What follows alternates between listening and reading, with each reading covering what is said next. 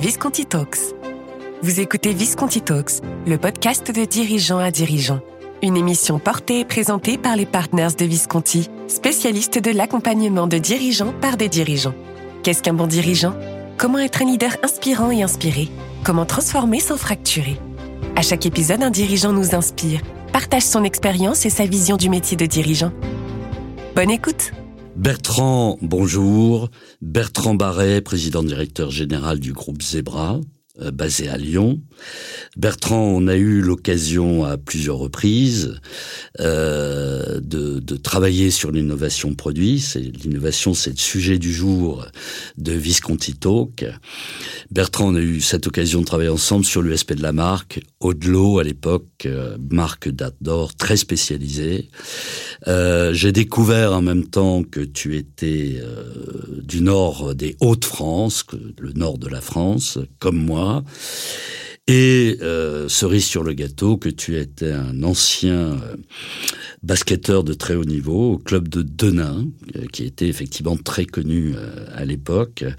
Donc tu rejoignais en plus ma passion du sport, moi-même ayant travaillé dans les gros équipements mondiaux.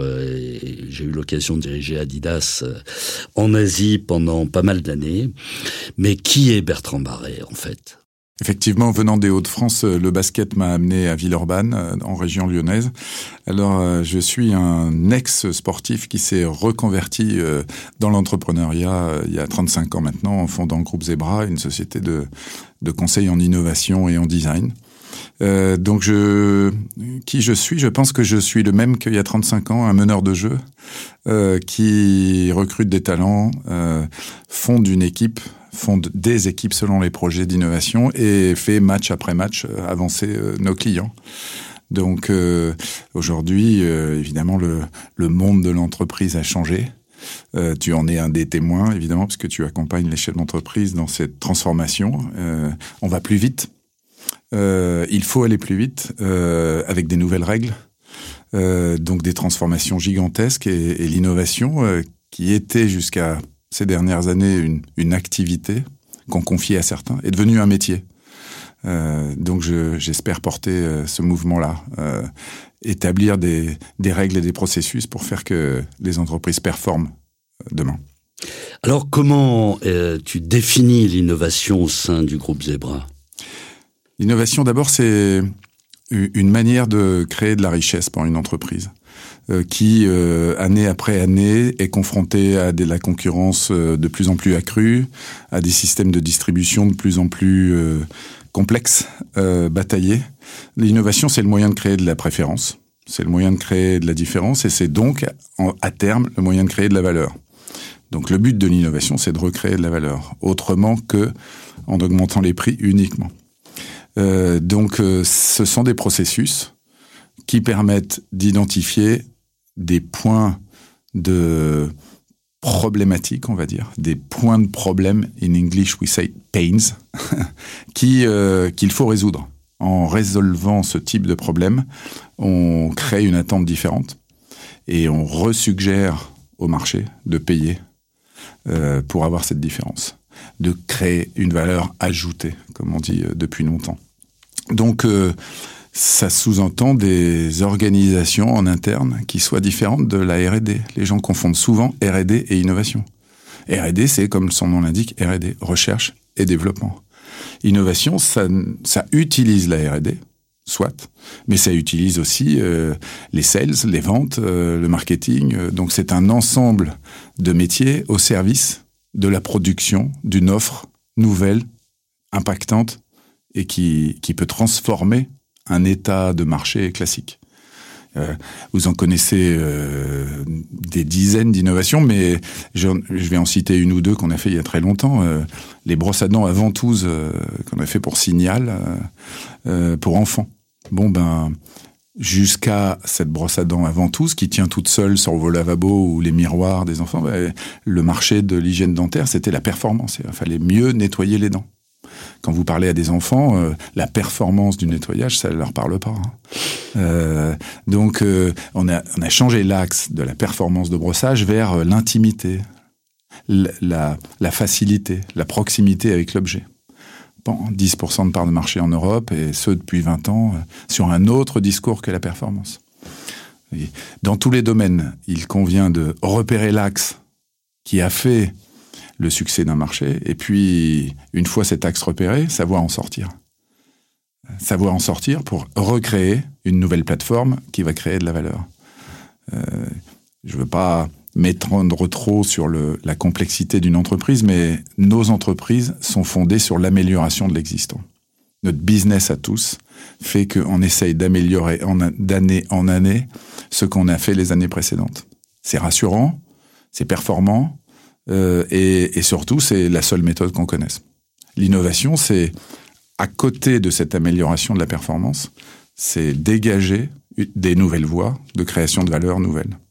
Donc, il, faut que les managers soient conscients de, ces deux piliers qu'il faut pour euh, diriger confortablement son entreprise. Oui, l'amélioration de la performance actuelle, et deux, la découverte euh, des nouveaux territoires de création de valeur. Et ils changent vite. Euh, l'intelligence artificielle, ça fait changer des choses. Euh, les nouveaux modèles de distribution, euh, le multicanal, ça fait changer des choses. voilà, toi, tu l'as vécu dans des transformations de grands groupes comme de TI, dans le sport et dans d'autres domaines. On ne vend plus nos produits, on n'amène plus nos produits ou nos services de la même manière qu'il y a 15 ans. Et alors encore moins qu'il y a 30 ans. Été ancien basketteur, je vais prendre la balle au rebond. Euh, et en fait, il y a deux questions. Euh, euh justement, quel va être l'impact de l'AI sur l'innovation? Euh, Première question. Deuxième question, euh, c'est est-ce qu'il y a une bonne et une mauvaise innovation? Je vais répondre à la deuxième d'abord. il y a beaucoup de mauvaises innovations, oui, quand même. Euh, parce qu'on confond souvent le mot innovation avec euh, progrès technique. Euh, donc il peut y avoir beaucoup de pièges dans l'innovation. Il y a beaucoup d'entreprises qui développent des, des services ou des produits trop technologiques, over techno, c'est-à-dire euh, la course à la performance, euh, qui fait que le marché n'a plus de raison valable de continuer à suivre ce mouvement-là. Ça devient de plus en plus cher, l'offre augmente et, euh, et, le consommateur n'est plus dans un moment de satisfaction idéal, c'est-à-dire qu'on est presque en surqualité. Il y a des tas de domaines comme ça, en audio, euh, où on nous vend des produits euh, avec un son ultra performant, mais notre, oreille n'est pas capable de la, suivre. Euh, en automobile, je pense qu'on a une course à la technologie qui est très dangereuse, parce qu'on fait des produits de plus en plus chers. Et les gens n'ont plus envie de dépenser un tiers de leur salaire dans une automobile. Donc il y a oui, il y a des mauvaises innovations et des bonnes innovations au sens de le monde ne va plus forcément vers la tech paradoxalement, l'évolution de la tech peut nous amener à des contre-révolutions qu'on appelle low-tech, c'est-à-dire euh, revenir à des principes qui, qui ne sont plus l'aveuglement à la nouvelle technologie, mais plutôt euh, une recherche de satisfaction du besoin. Et la satisfaction de besoin peut revenir sur des choses plus, plus basiques. Il y aura des grosses transformations là-dessus. Donc première erreur possible, oui, euh, trop de tech. Deuxième erreur possible, une méconnaissance de, du conso. Euh, dans beaucoup d'entreprises, on ne connaît pas suffisamment son marché, paradoxalement. On le voit à travers la data, les chiffres, le passé, mais on ne prend plus le temps d'observer d'observer les réalités du marché. Nous, on appelle ça le marketing du réel. Hein. On a développé des, services d'observation qui sont en fait euh, vraiment des reporters, des caméramans euh, qui vont euh, vérifier comment on utilise un produit chez soi, comment dans une usine on, on s'occupe de la maintenance ou comment se déroule l'acte d'achat en rayon.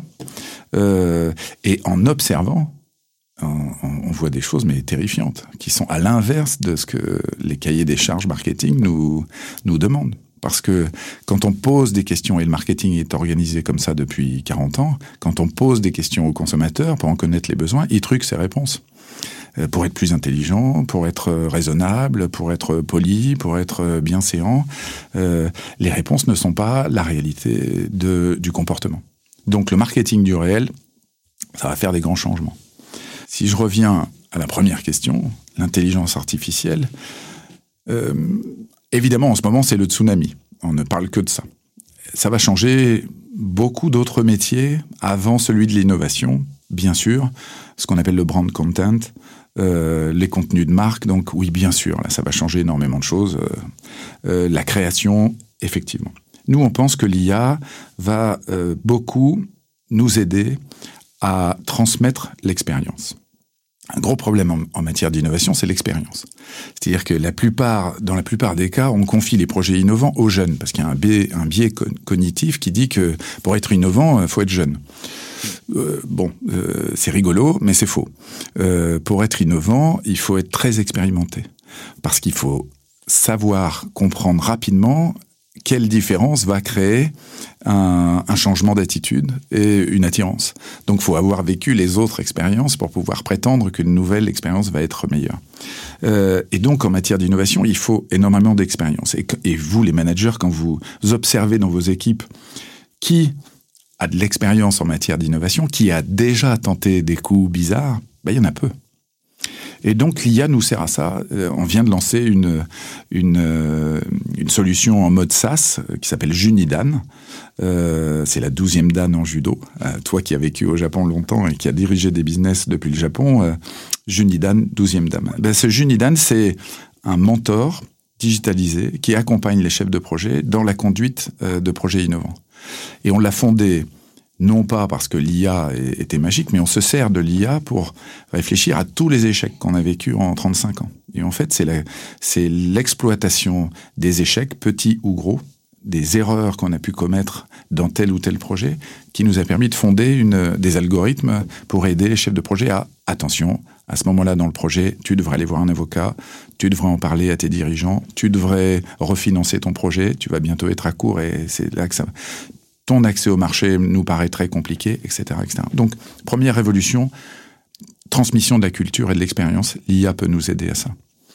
Euh, une deuxième société qu'on lance en ce moment par l'IA pour innover, c'est euh, les tests de produits. Euh, c'est toujours un, cas très important et un danger important quand on lance une nouveauté que le premier accès au marché, les premiers pas. Eh bien voilà, on, lance un service de test de produits en ligne où on teste non pas du oui ou du non avec des, questions-réponses euh, assez basiques, des QCM j'allais dire, mais on mesure le mouvement des yeux, euh, l'intonation, comme ici, de ma voix.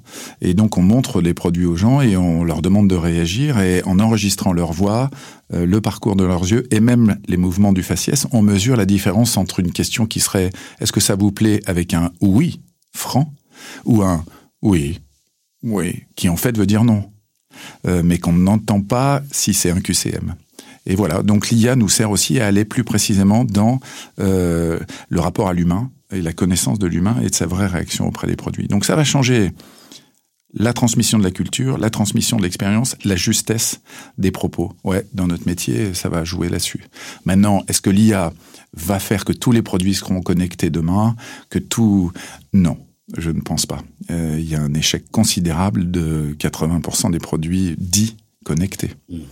Nous, on croit beaucoup à l'avenir des produits connectables, c'est-à-dire des produits qui seront repérés par une intelligence, mais non pas des produits qui portent l'intelligence en eux. C'est trop cher. Tous les produits connectés nécessitent trop d'investissement, etc. Mais être repérés par des systèmes, qui permettent de dater euh, une position, euh, un mouvement. Un... Oui, là, il y a de l'avenir.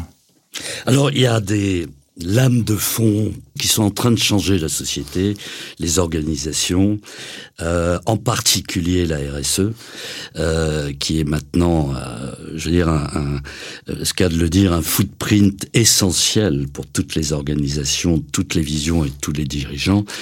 Donc l'innovation dans la RSE, tu la vois comment? Oui, tu as raison. La RSE, je pense que c'est un des sujets les plus prononcés euh, dans tous les boards en ce moment. Il n'y a pas une présentation euh, à laquelle j'assiste où, la RSE n'a pas pris une importance fondamentale. OK. Maintenant, euh, il y a la RSE classique, c'est-à-dire travaillons mieux l'humain, travaillons mieux les organisations, travaillons notre empreinte carbone, bien entendu.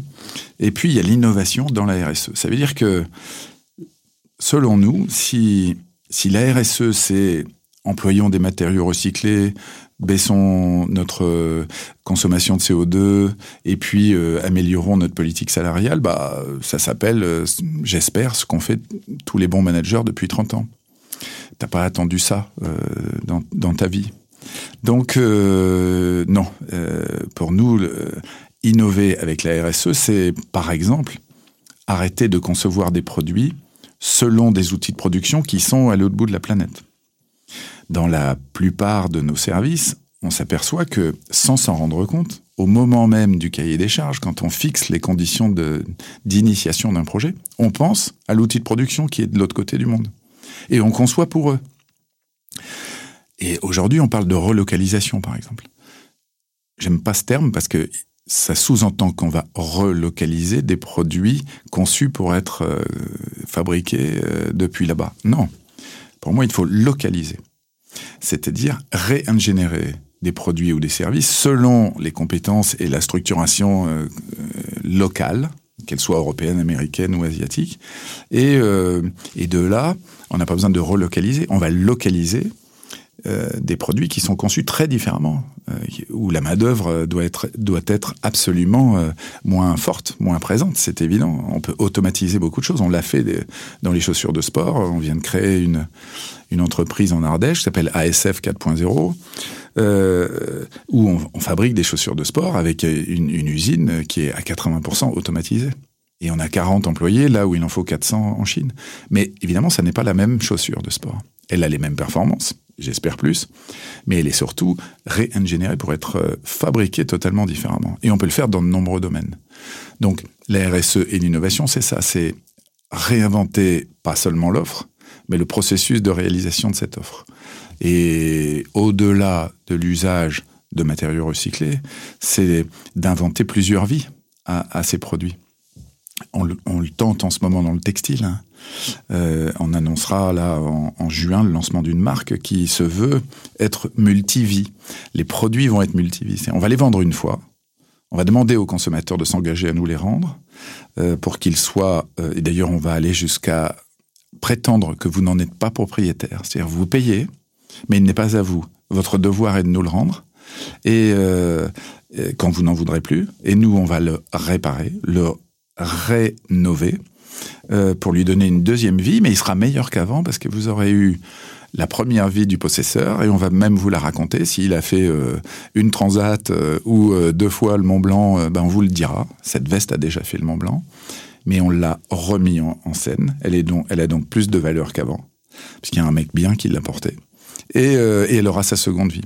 Et puis ensuite, on le vendra une troisième fois, parce que le deuxième ne sera toujours pas propriétaire, à moitié prix, en fin de vie, pour des gens qui n'ont pas les moyens d'accéder à ces, technologies, et qui pourront, à ce moment-là, dans un produit, certes, plus usagé, mais qui pourront avoir accès à ça. Donc voilà, c'est des, des modèles euh, à trois tours euh, qui naissent à droite et à gauche. Il y, a, des tas de gens qui essayent de faire ça. Euh, bah, il faut s'engager vers des, vers des nouveaux modèles comme ça. Et pour l'instant, c'est pas mal de start-up. Un jour, ça sera pris par les grandes marques. Et là, ça va marcher parce que c'est évidemment les grands groupes qui sont les mieux placés pour innover en réalité. Euh, c'est à eux de prendre leurs responsabilités et de et c'est eux qui ont les moyens d'amener d'amener ça pour créer de la valeur, du business euh, et, et, de l'EBIT à la fin, hein, parce que c'est le but final. Quoi. Donc on, on pense souvent que l'innovation est réservée aux startups.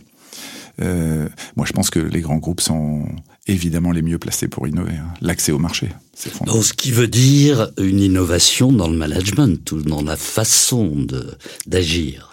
Fondamental. Fondamental. Le paradoxe de nos jours, c'est que l'humain est vraiment au centre de tout. Quoi. Plus le monde se complexifie, plus les dirigeants euh, doivent gérer l'humain, et plus il nous faut des dirigeants euh, dont l'empathie euh, n'est plus une qualité, mais c'est une archi-nécessité. Quoi. Et y en a-t-il autant que ça? Euh, C'est la clé de tout. C'est la clé de tout. Euh, moi, je t'ai vu faire sur des, sur des entreprises où, où ça se fait aussi le soir, le management de l'humain, où ça se fait dans les couloirs, où ça se fait dans des micro-réunions de 10 minutes, où, où, on, où, quasiment le contact physique fait la décision. C'est-à-dire c'est une pression de main euh, où on se dit ça, ça on le sent, toute l'équipe est dessus. C'est pas que des Excel, euh, des PMO et des rapports. Donc euh, oui, le management va reprendre une place fondamentale. Les structures pyramidales doivent évoluer. Il faut revenir à du management parfois horizontal, mais peut-être ça n'est pas ma spécialité. Hein. Tout ce que je peux dire, c'est que nous, on essaie d'installer des plateaux, comme, comme des anneaux superposés, où chacun de ces plateaux, euh, depuis la direction jusqu'à la production, euh, fonctionne en mini-team, euh, pour qu'il y ait ce lien physique entre les gens. Combien de, combien de cas je vois où un jeune chef de projet travaille, fait son PowerPoint, le montre à son chef, qui modifie le PowerPoint, qui le montre à son autre chef, qui modifie jusqu'à ce que ça arrive au dirigeant, qui en fait n'a vu qu'un qu'un extract un peu adouci euh, pour ne pas trop violer les conventions, euh, perturber les opérations. Euh, non, il faut reconstruire des accès directs aux dirigeants, euh, des accès directs à ceux qui ont les manettes. Euh, et euh, ça, ça, demande des transformations d'équipes monstrueuses et c'est pas facile. Dans une société comme la mienne où on est que 50, déjà là je vois des, je vois des difficultés à, à, à bien faire que je contrôle la verticalité. Donc euh, se faire accompagner là, c'est fondamental dans la recréation de, de, ces liens. Comment on fait pour qu'un un CEO euh, comprennent ce que fait euh, un chef de projet euh, à 800 km de chez lui ou à 8000 km. Et on parle tous en ce moment de la solitude du président.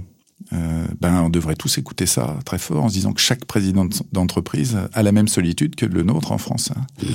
Mais d'ailleurs, j'ai lors de notre dernière rencontre, tu m'as dit que tu avais été accompagné et amusant il y a quelques années par euh, un partenaire chez Visconti. Euh, et, et, quelle a été ton expérience et sur quel sujet d'ailleurs ouais. tu avais été accompagné? En fait, nous n'avions pas de codir. Donc c'était euh, un moment où je me suis dit voilà il faut faut quitter le modèle de l'entreprise euh, un peu pyramidal euh, où, voilà c'est le patron qui décide de tout et il faut mettre en place vraiment un, comité de direction. Et là ouais j'ai ressenti le besoin de pour un apprendre de la méthode quand même apprendre à structurer un codir parce que j'avais tendance à mettre à imaginer mettre dans le codir les gens que j'aime bien euh, et on confond, euh, on confond la relation personnelle et la qualité professionnelle. Euh, moi, j'étais le premier à faire ça. Donc, euh, structurer le CODIR euh, pour que l'ensemble des métiers de l'entreprise soient représentés, donner une vision et une mission à ce CODIR. Moi, j'ai l'impression de la connaître, la mission de ma boîte. mais est-ce qu'elle est comprise à tous les étages? Bah, Pas sûr. Euh, donc euh, ça m'a aidé à faire ça. Ça m'a aidé aussi à me détacher moi du codir. Parce que si on met un codir, c'est pour moins décider de tout et que les dossiers remontent. Donc, euh, et je pense que si je l'avais fait seul, j'aurais décidé de tout, euh, au sens, euh, bah voilà, le codir, je vais le faire comme ça, il va faire ça, vous allez me rendre des comptes là-dessus. Bon, j'ai appris que c'était pas ça. Et d'ailleurs, je suis content parce que quelques années après, je vois des décisions qui ne me conviennent pas fondamentalement et qu'on prend en commun. Moi, je suis pas d'accord, j'aurais pas fait ça. Mais vous avez raison. Oh, j'ai mis 30 ans à apprendre ça. euh, donc voilà, ça m'a servi à ça. Ensuite, je pense que euh, je suis arrivé à un stade où, où, où j'ai compris, on a mis en place des choses, donc j'ai plus roulé, j'ai pu rouler tout seul pendant un moment. Et puis, je pense que l'accompagnement, ma vision à moi, c'est que c'est c'est périodique, faut que ça revienne. Euh, on prend, voilà, je reste le sportif que j'étais avant, quoi. Entraîne-moi, je vais jouer mes matchs, puis je reviens au coach et, euh, et redonne-moi des bonnes règles, euh, et puis je, je, vais rejouer mes matchs parce qu'on s'éloigne des réalités et on joue sur nos points forts, je pense. C'est-à-dire que chaque dirigeant se dit bon bah là je suis à l'aise, j'y vais, et on retravaille pas ses points faibles. Bon, voilà, ça résume tout pour moi. Mmh. plus on grandit, plus il faut retravailler ses fondamentaux. Et plus le coaching, je le vois comme ça, moi, ça sert à ça. Réapprendre à conduire. Absolument. Mm. D'abord parce que la bagnole a changé entre nous, hein. oui, oui. Euh, au sens concret du terme. Euh, on n'est plus sur des boîtes méca, sur des boîtes auto, la voiture est plus intelligente. Réapprendre à conduire, c'est le bon thème. Alors, tu travailles avec euh, plein d'industries euh, à différentes tailles de groupes. Sur quel sujet vous travaillez essentiellement aujourd'hui euh, et avec quel type de clients chez dans le groupe Zebra? Alors, groupe Zebra, c'est une entreprise qui est née de, du design produit, design industriel. Donc euh, une grosse partie de notre activité se joue sur la conception de produits nouveaux pour tout type d'industrie. Alors là, pas de spécialité, notre spécialité c'est l'innovation, donc euh, ça va aller de euh, des produits de grande consommation, de l'électroménager, du sport, j'y reviendrai, des produits grand public de d'équipement de la maison, d'entretien de la maison. Il n'y a pas il y a pas de limite. Hein. Ça va aller de concevoir des, des emballages pour Amora à euh, des chaussures de ski pour Rossignol, des vélos pour La Pierre en France, je cite des marques françaises, mais évidemment on le fait dans le monde entier. Euh, Babola dans le tennis, qui est aujourd'hui le leader mondial du tennis. Euh, il y a ça, c'est la partie conception de produits. évidemment, depuis une dizaine d'années, on, travaille beaucoup dans les services. Parce que le monde devient un monde de services également, j'allais dire. et donc, on s'est aperçu petit à petit que nos méthodes de conception de produits marchaient très très bien dans les services et qu'en fait, bah, c'est un peu la même chose. Hein. Il y a une proposition de valeur, euh, des marchés qui sont à l'écoute ou pas, et puis des systèmes de distribution de ces services. Donc en fait, c'est la même logique. Notre spécialité, elle n'est pas une spécialité par produit, c'est une spécialité par méthodologie euh, d'innovation.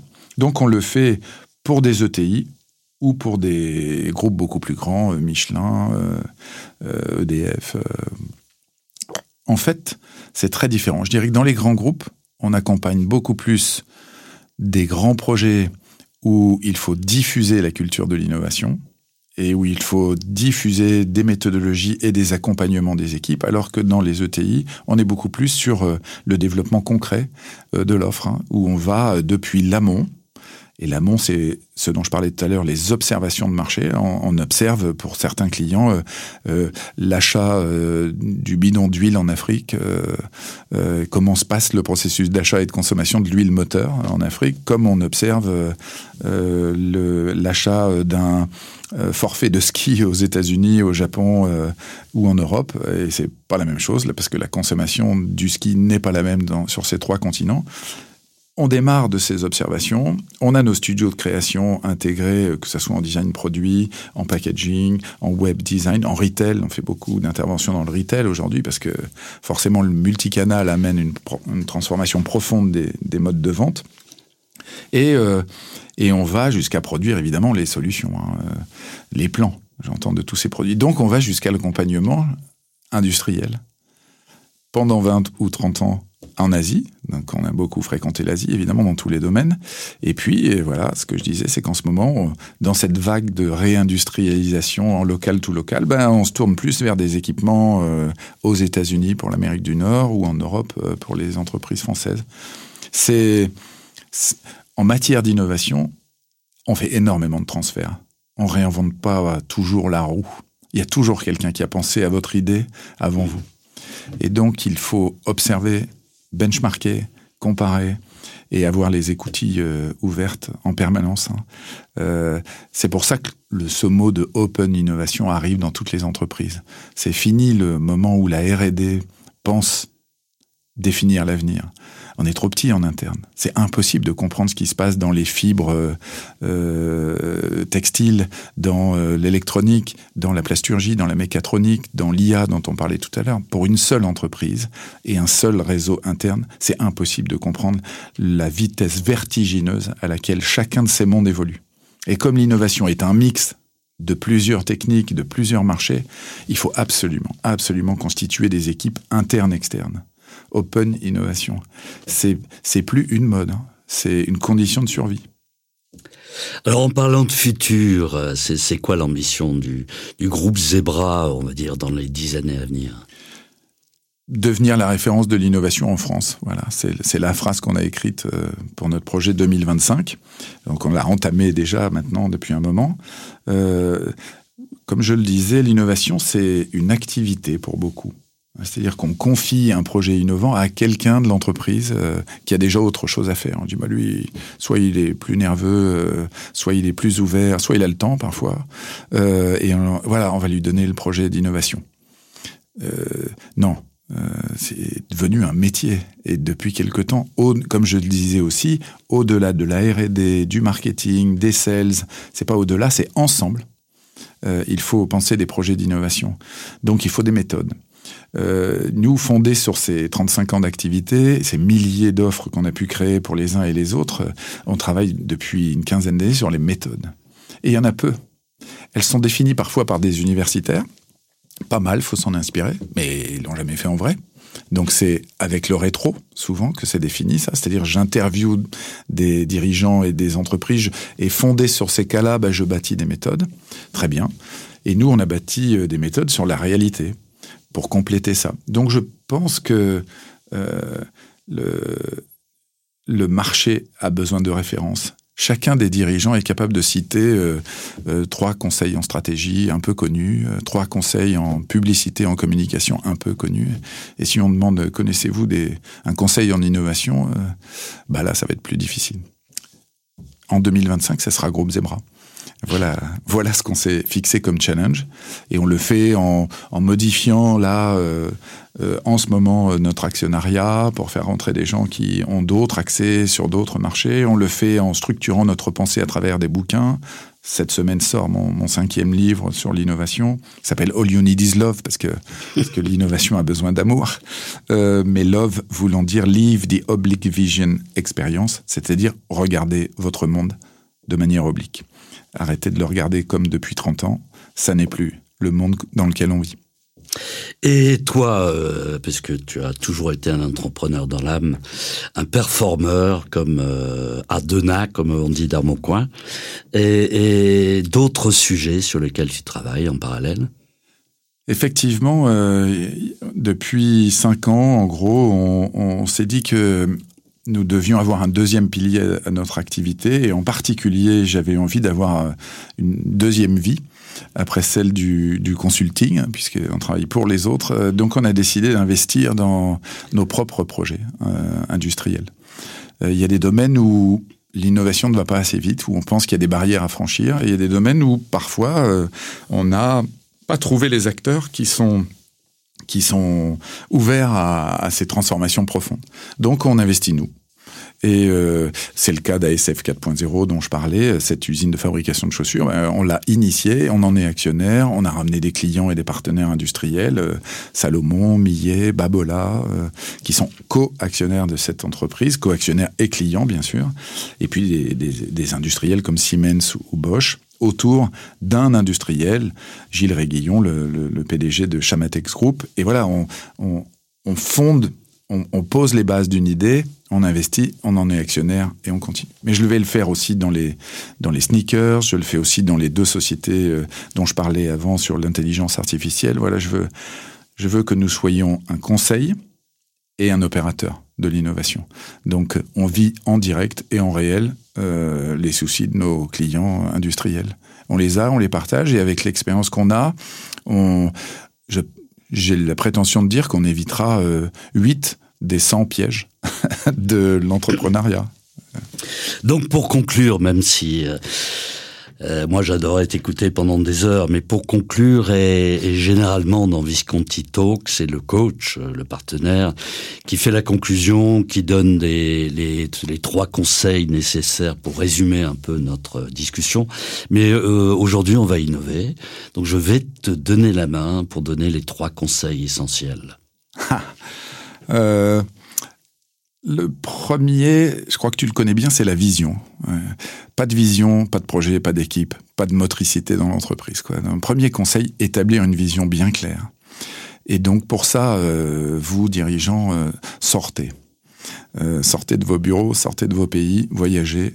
Il faut que dans nos boards ou dans nos, qu'on ait des gens qui ont vu l'autre bout du monde mettons dans nos boards des gens qui ont voyagé. C'est presque plus important pour moi que l'expérience euh, du métier lui-même ou du la connaissance euh, du métier lui-même. C'est voyager parce que le monde est tout petit et euh, tous les jours je me rends compte à quel point on ne comprend pas que l'éclairage a changé euh, qu'il est en Asie, euh, il est en Amérique du Sud, euh, il est voilà. Euh, on, a la chance nous en France de vivre dans un beau pays magnifique, mais un peu calme. C'est plus nous.